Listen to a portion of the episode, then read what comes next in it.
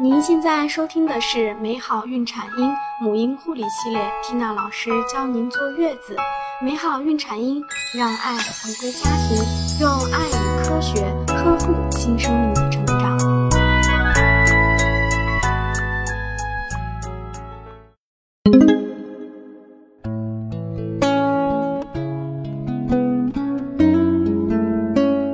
大家好，我是缇娜。我们今天来分享的主题是新生儿宝宝最常见的三种皮肤问题。新生儿宝宝因为在妈妈的羊水里浸泡了整整十个月，出生后很难接受子宫外干燥的环境。对小宝宝来说，最直接的反应就是起皮疹。每种皮疹有其特定的原因，可能是皮肤受到了外界衣物、清洁剂或者是其他化学物质刺激所致。也可能是因为宝宝体内激素水平变化所致，因为妊娠期间呢，胎宝宝还会从母体获得一定水平的激素，出生后宝宝体内残留的激素水平会慢慢降低。那么今天缇娜就来和您说说新生儿宝宝常见的三种皮肤问题。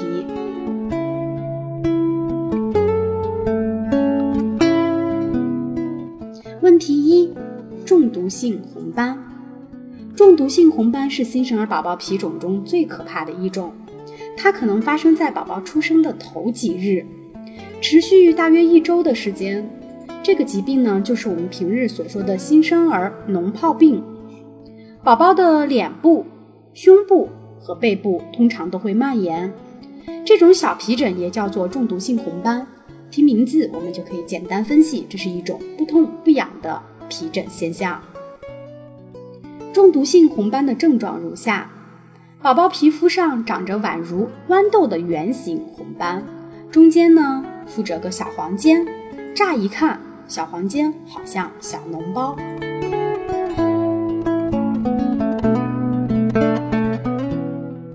问题二：婴儿痤疮。婴儿痤疮很多时候都会被宝妈忽略。宝宝出生后，体内的雌激素水平会急剧下降。随着体内雌激素水平的逐渐降低，宝宝皮肤就会发生小疙瘩样的痤疮，这和青春期体内激素水平变化、皮肤出现小包的道理很相似。婴儿痤疮会发生在宝宝的面部、颈部、胸部和背部，出现于宝宝出生后的三到四周，可持续数日或数周。典型症状就是出现小疙瘩样的丘疹。题三：粟粒疹。有些宝宝的鼻子、下巴和前额等部位会长出细小白点，妈妈往往在出生后的几天就会发现。粟粒疹呢较硬，有时好像细微的疙瘩，这些小白点叫做粟粒疹，实际上就是堆积的皮疹分泌物。宝妈在护理中应具体做好三点：一。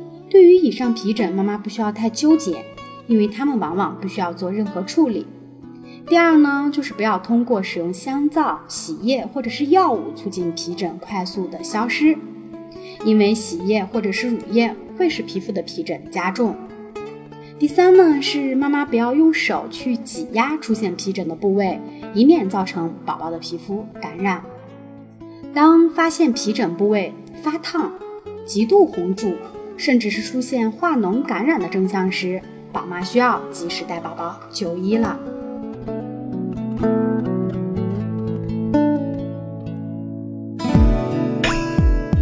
更多精彩内容，请关注微信公众号“美好孕产婴”，知识分享、交流互动、在线答疑。我和其他宝妈期待您的加入哦。